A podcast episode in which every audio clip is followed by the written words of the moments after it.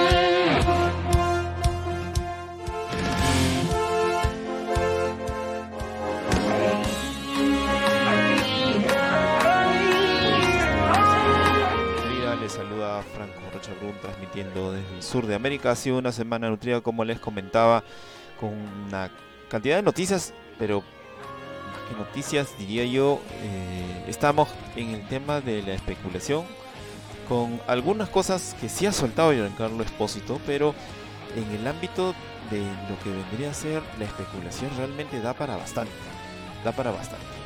Eh, por motivos este, un poco complicados de, complicados de técnicos. Nuestro director no puede estar con nosotros, pero trataremos de, de llevar a cabo el programa como siempre para todos ustedes. Así que eh, empecemos rápidamente porque el programa está cargado de muchas cosas. Tenía cosas que teníamos que haber comentado la semana pasada, pero por el tema del tiempo y porque el trailer de The Mandalorian nos cayó encima, teníamos que darle prioridad al trailer. Que dicho sea de paso, la serie está abarcando y se está, eh, de alguna manera, a través de ello, se está proyectando de una manera brutal, brutal. Así que, señor director, sin, eh, señor controlador de ahí las perillas, las perillas, ahora es digital, pero seguimos en las perillas. Eh, señor, usted que controla todo ahí en el fondo, por favor, demos el salto hiperestelar.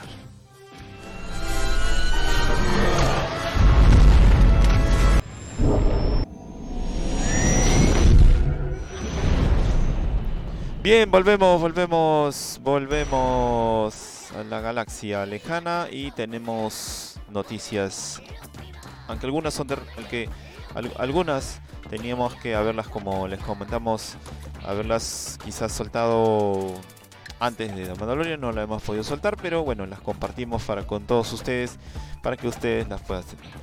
Hace una, algunos días atrás eh, se soltó pues que a través de Entertainment Tonight que el rodaje de eh, lo que vendría a ser la serie de Obi-Wan este estaría para la primavera del año que viene. Así que eh, el, actor está muy está muy emocionado por ello. Así que lo que él considera es que con una temporada sería suficiente. Igual McGregor ha comentado pues que él desconoce mucho de lo que podría ser en realidad si va para una o para dos temporadas, pero lo que sí él está seguro de que eh, la serie sí tiene una, que sería una corta y que bueno, de lo que nosotros sabemos es que Deborah Chow estaría dirigiendo la misma. Eh, su entusiasmo, dice, estoy entusiasmado con ese papel eh, y ya que con el segundo y el tercer episodio que hicimos se refiere a la trilogía precuela, ¿no? Estoy emocionado de trabajar con Débora y eh, cree que las tramas argumentales van a ser muy buenas, está emocionado de interpretar el nuevo, uh, de nuevo Big One y ha pasado algún tiempo ya desde la última vez, que con respecto a lo que ya se había comentado también por parte de él de lo que habían dicho de las precuelas. Nuestras, nuestras películas, dice, no fueron muy apreciadas cuando se estrenaron por mi generación, que amaba obviamente la trilogía original. Eh, creo que la gente de nuestra generación quería sentirse como se había sentido cuando eh, vieron esas tres eh, primeras películas cuando eran aún niños. Y George quería llevar las nuestras en la misma dirección, aunque un tanto distinto, ¿no? Eh, y también con la idea diferente, era obvio que tenía que ser diferente, porque estaban contando el inicio de todo, ¿no? Así que fue un difícil momento, recuerda mucho eso, pero ahora, después de muchos años, la generación de aquel entonces le, le da un valor mucho más grande de lo que en realidad tiene, ¿no? Así que eso es lo que ha comentado para Entertainment Tonight el buen Iwan McGregor. ¿no? Eh, posteriormente también hemos tenido la salida de algunas eh, primeras eh, vestigios de lo que vendría a ser el cómic de High Republic. En realidad, este material ya está, ya está para lanzar. Es más, había una filtración. Bueno, no sé si filtración. A mí me parece que posiblemente Random House haya soltado este primer capítulo. Y ya está también posteada en la página de Discípulos. Pueden ustedes leer el primer capítulo.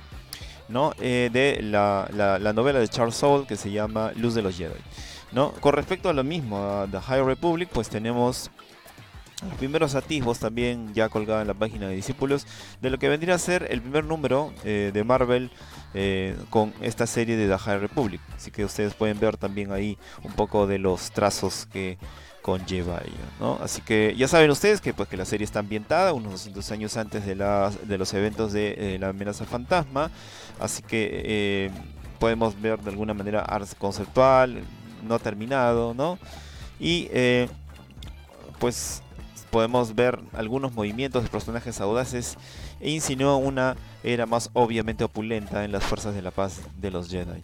Ajá, así que estamos creo que listos todos para poder ver este nuevo planteamiento eh, multimedia que se le ha denominado en un mundo bastante suntuoso, ¿no?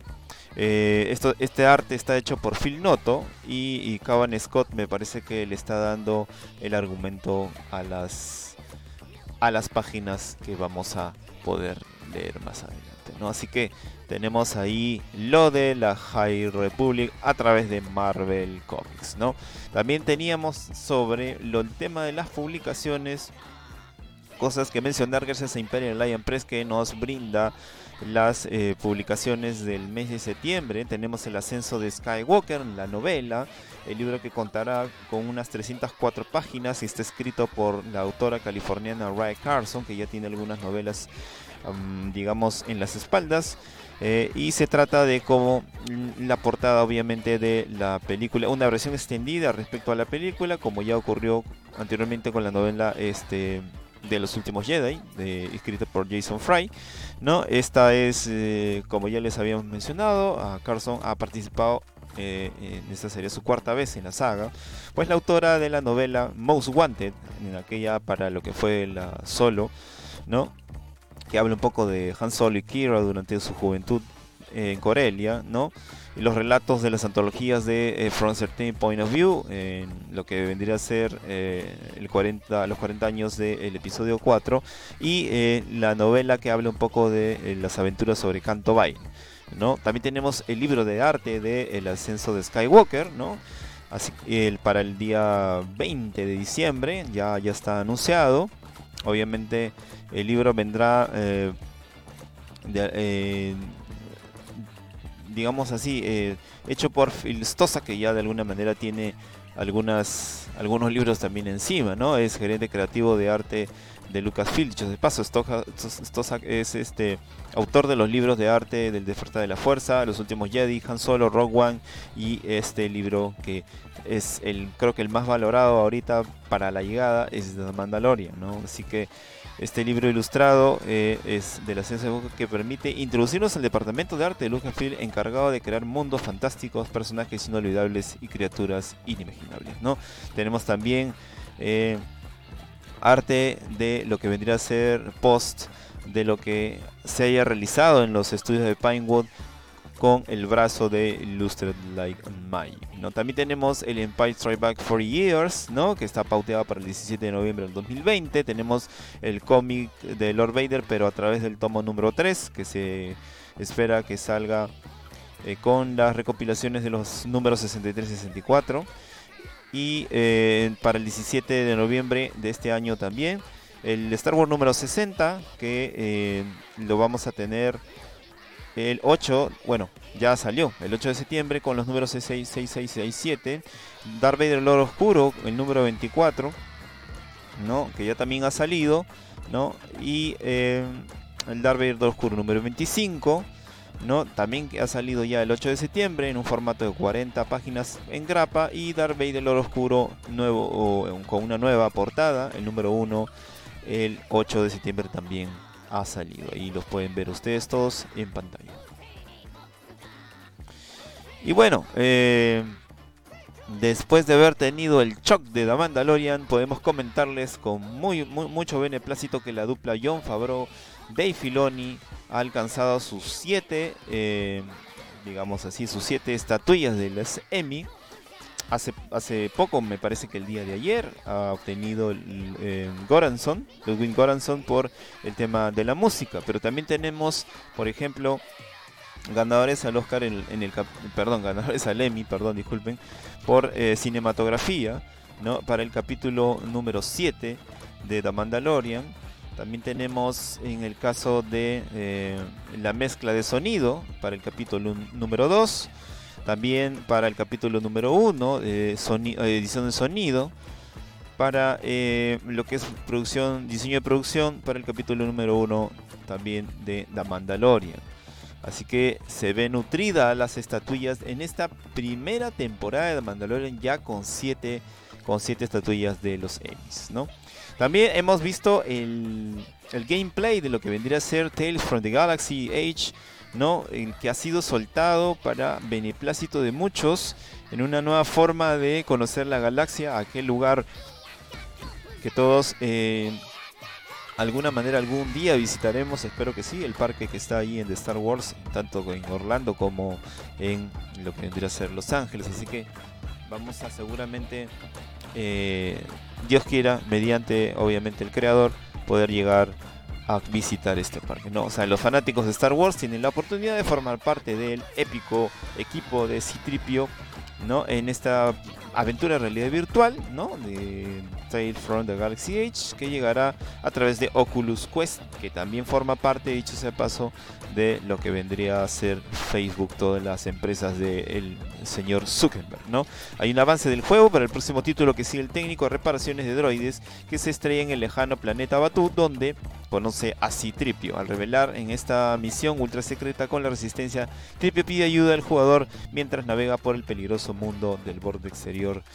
Uh, inspirado obviamente en la popular expansión del parque temático y su escenario principal el tráiler muestra a los jugadores que usan desintegradores, detonadores térmicos y otros dispositivos para mantenerse con vida mientras luchan con los piratas espaciales en el mundo alien. Así que ya saben, es parte de Galaxy, eh, Galaxy Age, que ya está su, su eh, primero satisfactorio gameplay de lo que va a venir el juego para los próximos meses. Y de ahí tenemos, hemos tenido la confirmación, no, sola, no, no por parte de Temuera Robinson, que va a participar como Boba Fett, sino la confirmación a través de lo que vendría a ser su ficha curricular o la hoja de vida, en lo que vendría a ser una participación por él eh, a través de su agente, ¿no? donde está inmerso él en los créditos o como parte de haber pertenecido al staff de The Mandalorian o haber participado en esa serie. Lo podemos tener ahí en pantalla. Ahí está, ustedes lo pueden ver. parte de lo que vendría a ser los trabajos hechos por... Y el último, y ustedes lo pueden ver, que dice Boba Fett The Mandalorian Season 2 postproducción. Ahí está, clarito. Ahí dice Feature Entertainment de Disney más. Ustedes lo pueden ver. No creemos que sea un bluff, no lo creemos en realidad. Es de Mora Robinson quien de alguna manera nos personificó el cazador más famoso de la galaxia, Jango Fett, para episodio 2, donde fatalmente le dieron le dieron piso, le dieron vuelta. No Mace Windows se encargó de él, ¿no? Ahí ustedes lo pueden ver. El buen Temuera Robinson que de alguna manera ha confirmado sin querer queriendo a través de su currícula cinematográfica, ¿no?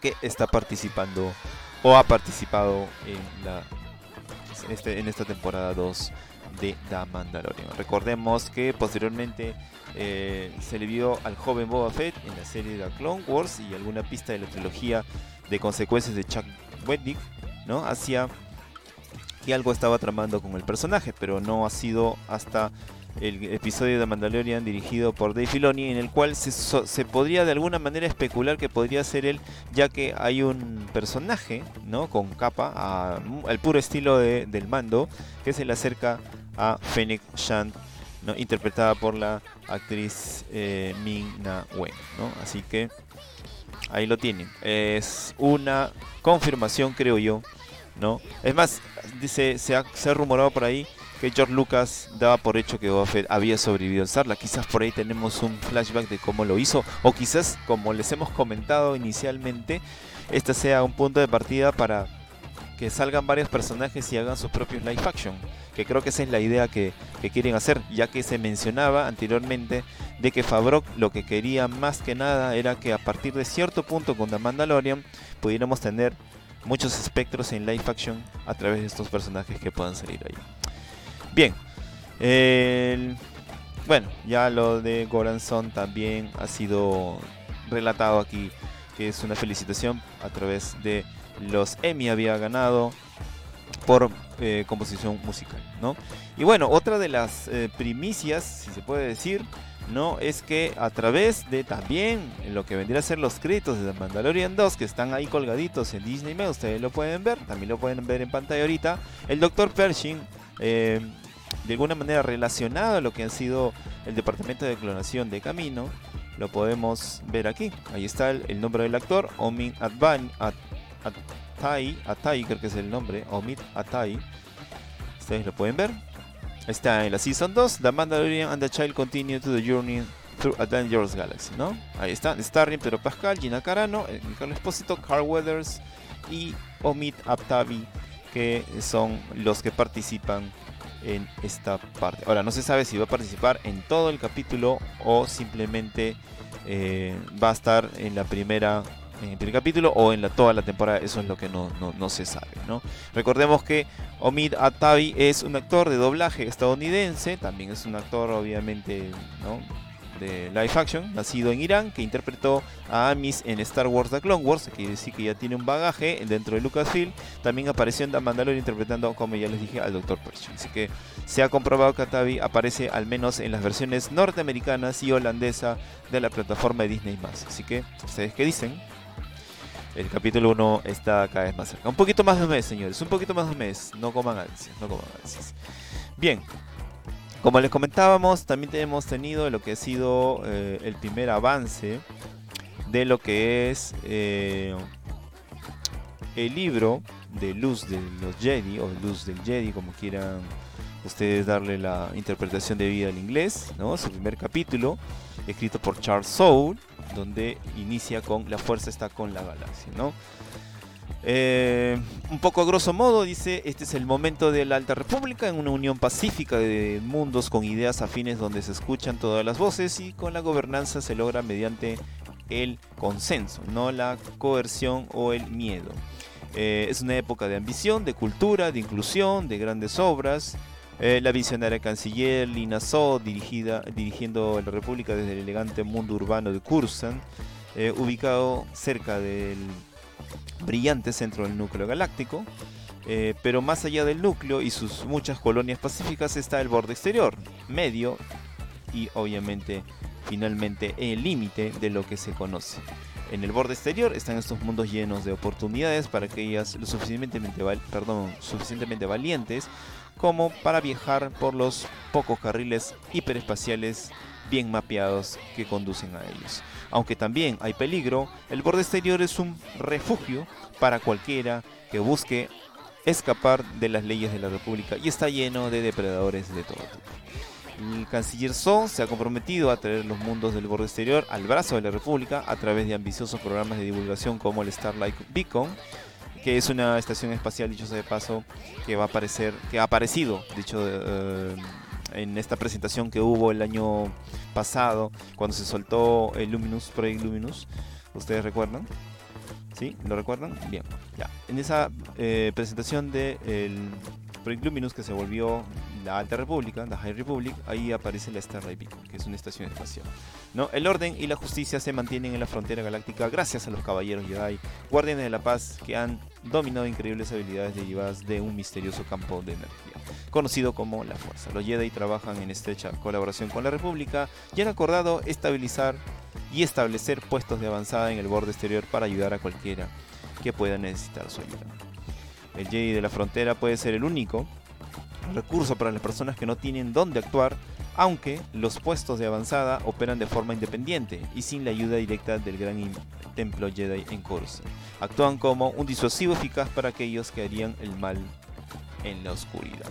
Pocos pueden oponerse a los caballeros de en la Orden Jedi, pero siempre hay quienes lo intentaron.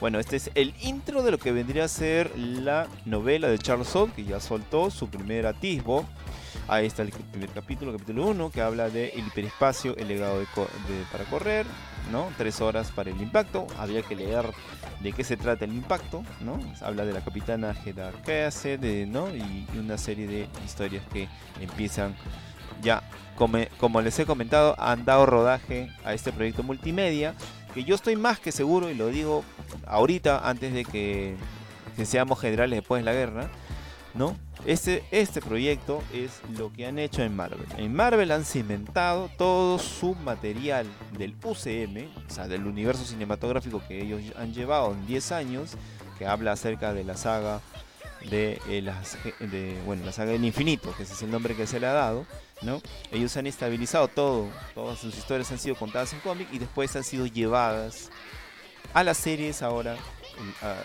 digamos, todas las series que se hicieron antes van a ser como que reboteadas, ¿no? Van a ser llevadas a través de Disney más, obviamente ante la mirada vigilante de Kevin Feige, ¿no?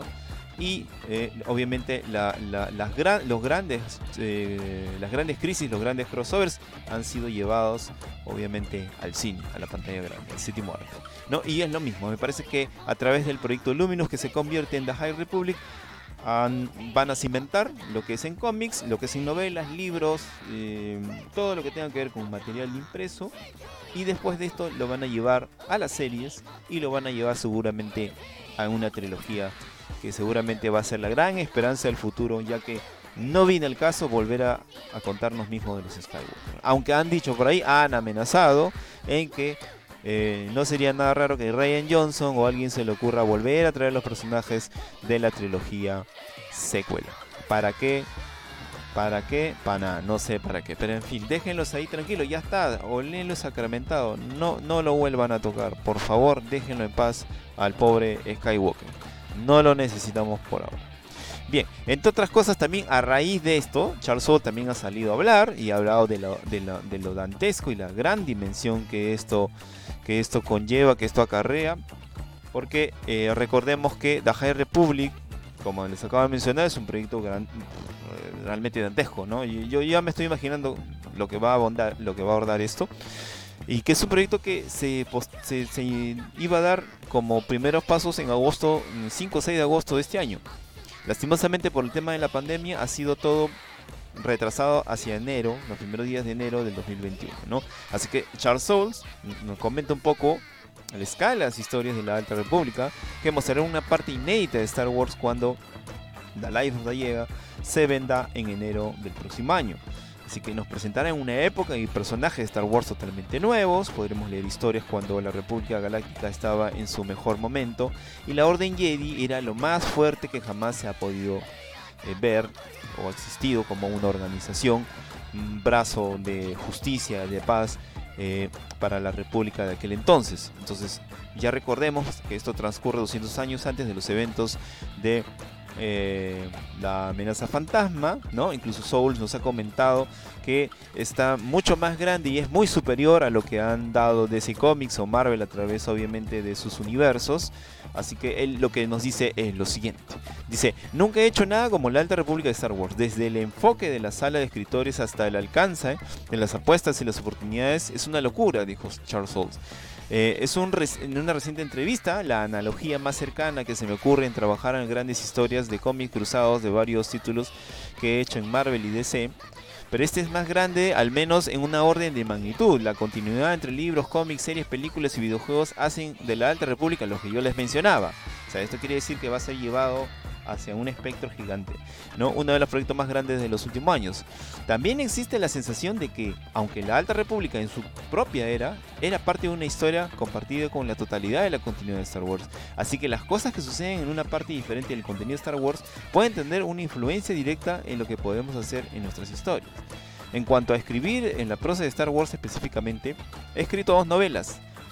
El año del oráculo ¿no? En el año del oráculo, digo, eh, y estoy trabajando eh, en la tercera. Además, de Life of the Jedi, ¿no? Tengo un trabajo que entiendo, creo que hay algunas diferencias significativas. Es solo que el trabajo que se tiene que hacer para este libro es totalmente, digamos, una parte. Eh, no solo es una historia divertida de Star Wars, tiene que ser un montón de capas y lograr una serie de cosas diferentes. Pero como mencioné, lo sabré y lo sabrán todos, ¿no? A la hora que ustedes abran el libro y comiencen a leer, ¿no? Si The Life of the es parte de lo que Star Wars llama la fase 1 de la historia de la Alta República. Como fase inicial, Life of the Jedi se unirá a Taste of Courage, que vendría a ser la prueba de coraje, una novela de grado medio de Justina Iron. Digamos, grado medio es para jóvenes lectores. E Into the Dark, una novela para adultos eh, jóvenes, ¿no? Escrita por Claudia Gray, que ya tiene ya varias novelitas Claudia Gray. También se unirán eh, al, enlace dos cómics, The High Republic Adventures de IDW, escrito por Daniel José Older, que él ha escrito creo, que en la, gran parte le han dado a él lo que ha sido las novelas de Han Solo, de cuando salió la película, y The High Republic de Marvel de Cabanesco, que esos son los cómics que ya le hemos mencionado anteriormente. ¿no? Así que ya saben, ahí está lo que nos ha contado Charles Soule en esto que ya está cerca. Estamos ya cerca de octubre, señores. Estamos 23, el fin de semana terminaremos entre 27 y 28 más o menos. Prácticamente a un mes de lo que nos viene en Mandalorian. Así que cómanse las uñas, cómanse las uñas. Bien, y ya, bueno, ya, y, y, y encima sobre lo que cómanse las uñas, tenemos a lo que ha revelado Giancarlo Espósito, creo que Giancarlo Espósito se está convirtiendo en, el insider de, la producción de The Mandalorian. Yo creo que obviamente es todo todo controlado. No creo que a Giancarlo se le vayan las cosas. De todo esto es de alguna manera, mira Giancarlo, si te dicen esto, tú vas a responder esto. Si te dicen lo otro, vas a responder lo otro. Como que para que lo tenga de alguna manera, alguna manera más clara, ¿no? Eh, Giancarlo Espósito ha revelado que vamos a tener una cuarta temporada, ¿no? De la obviamente famosa serie ya de Mandalorian, ¿no? Interpretando a su personaje Moff Gideon, quien es un humano al servicio de los restos del, Imperio, que al parecer se encuentra muy interesado en el niño, o sea, el bebé Yoda.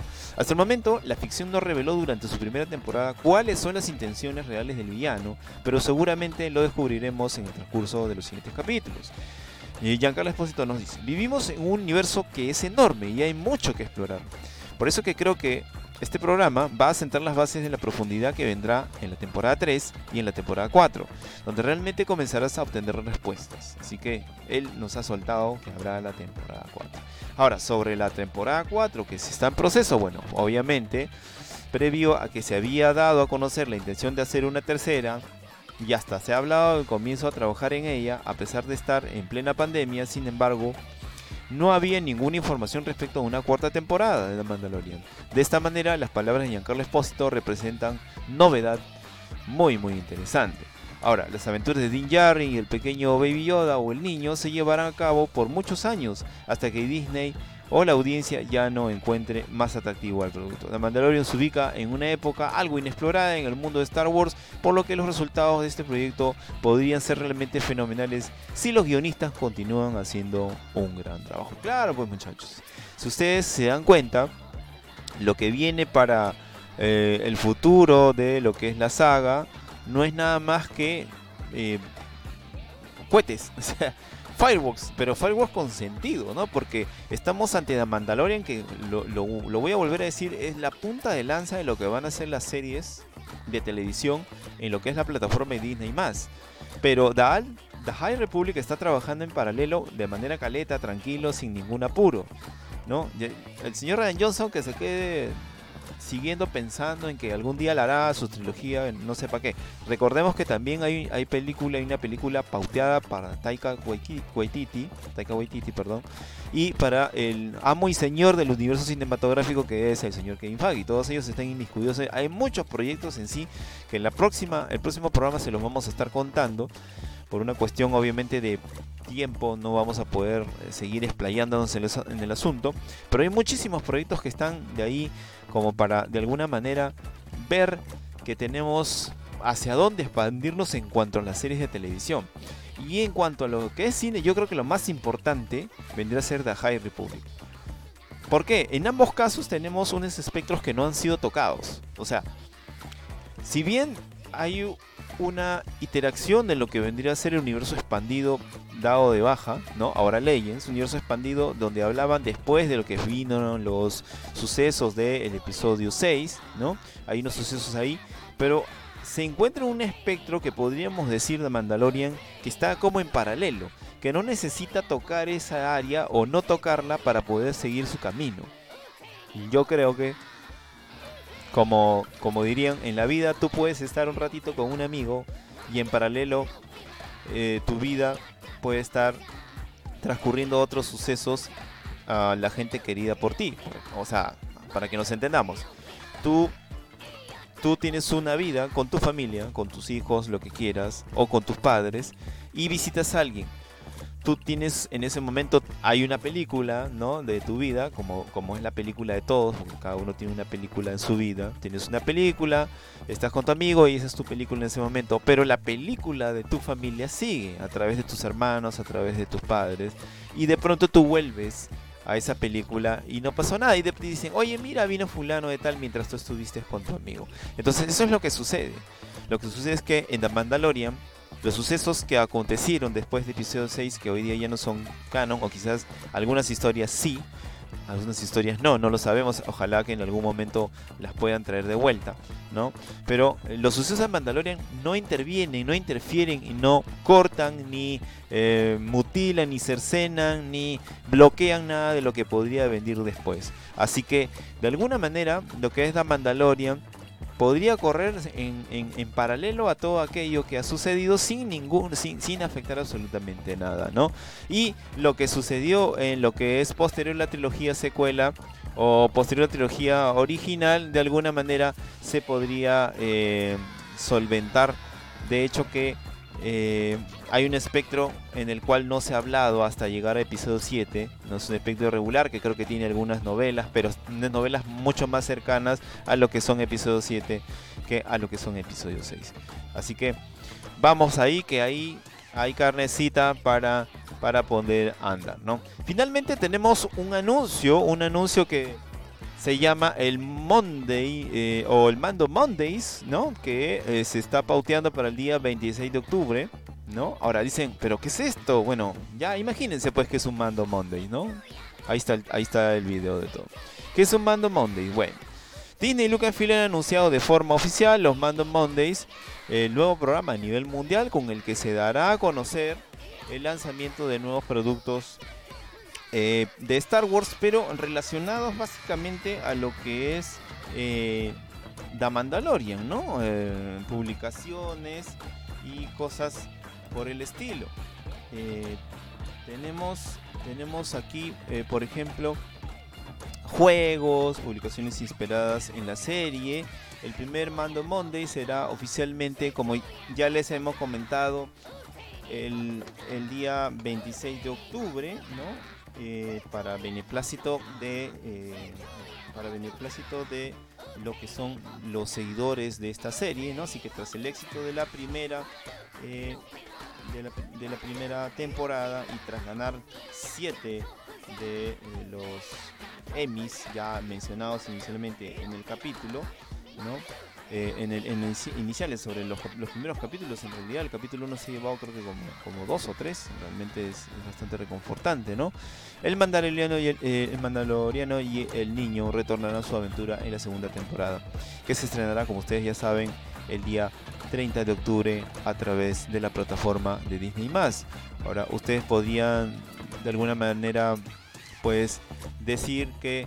Eh, están aprovechando, bueno, tienen que aprovechar en realidad, porque si no, ¿cómo, ¿cómo podría ser que eh, se pudiera dar todo este, todo este gran camino que se ha establecido, ¿no?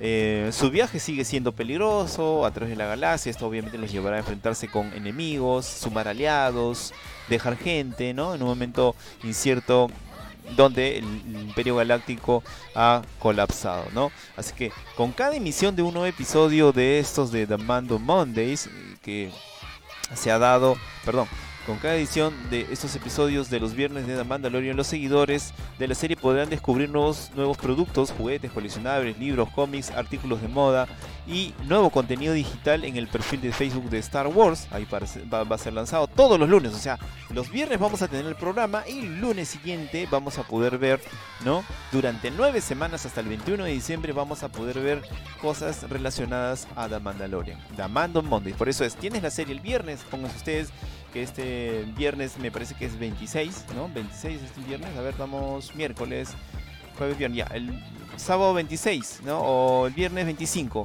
El viernes 25 tenemos La Mandalorian.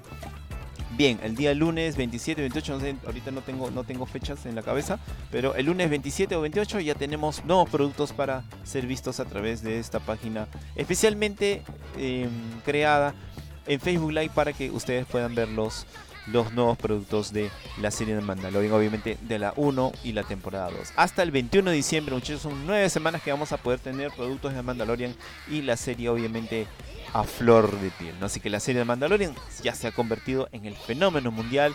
Después de su debut del año pasado, los fans de todas las edades se han rendido a los productos, sobre todo al Baby Yoda, su personaje más icónico en especial al niño. Y así que eh, la presidenta de la División de Productos de Consumo, Juegos y Publicaciones de Walt Disney Company, Karen eh, Daniel, eh, nos ha dicho que en el otoño, con la continuación de la serie, haremos que esta historia única de Star Wars cobre vida a través de la mejor selección de juguetes, libros, cómics, contenido digital y mucho más. Así que para celebrar el lanzamiento de los Mando Monday, diferentes preventas estarán disponibles a partir de hoy, el 21 de septiembre a las 8. Productos como la colección Black Series de Hasbro, nuevas figuras de Funko Pop o el set de construcción de The Child de Lego. Y se informará obviamente el lanzamiento de nuevos productos a partir del 26 de octubre en el perfil de Facebook de Star Wars. Así que ya saben, estarán disponibles en preventa a partir del 21 de septiembre. Ajá. Para celebrar el lanzamiento ¿no? Así que a partir del 21 de septiembre a las 8 los productos estarán en preventa, ¿no? Ya les he mencionado las Black Series, los Lego, el Funko Pop, el Funko Pop, así que ya saben. Todo, todo esto se va a dar después del primer capítulo, que es el día 23, viernes 23 de octubre, y el día 26 ustedes ya pueden tener todo esto en las pantallas de Star Wars Facebook Live para que ustedes puedan ver productos de Star Wars. Da Mandalorian, señores. Muy bien, señores. Eso es todo por esta noche. Me despido hasta la próxima semana con la eh, promesa de traerles todo el espectro de, de, proyectos que tiene, obviamente, en la, digamos, proyección que nos hemos hecho la mayoría de la gente que seguimos Star Wars. Así que, ya saben, sigan sigan creyendo que la cosa cambió y eso es bueno, porque la serie quiere decir que ha dado un punto de partida para muchas cosas. ¿Ok? Nada más amigos. Eh, me despido nuevamente. Eh, lamento que nuestro director Cristian Calvo no esté, pero por obvias razones, eh, por las razones técnicas, no, no puede estar con nosotros. Así que, nada más amigos, this is the way. Que la fuerza los acompañe.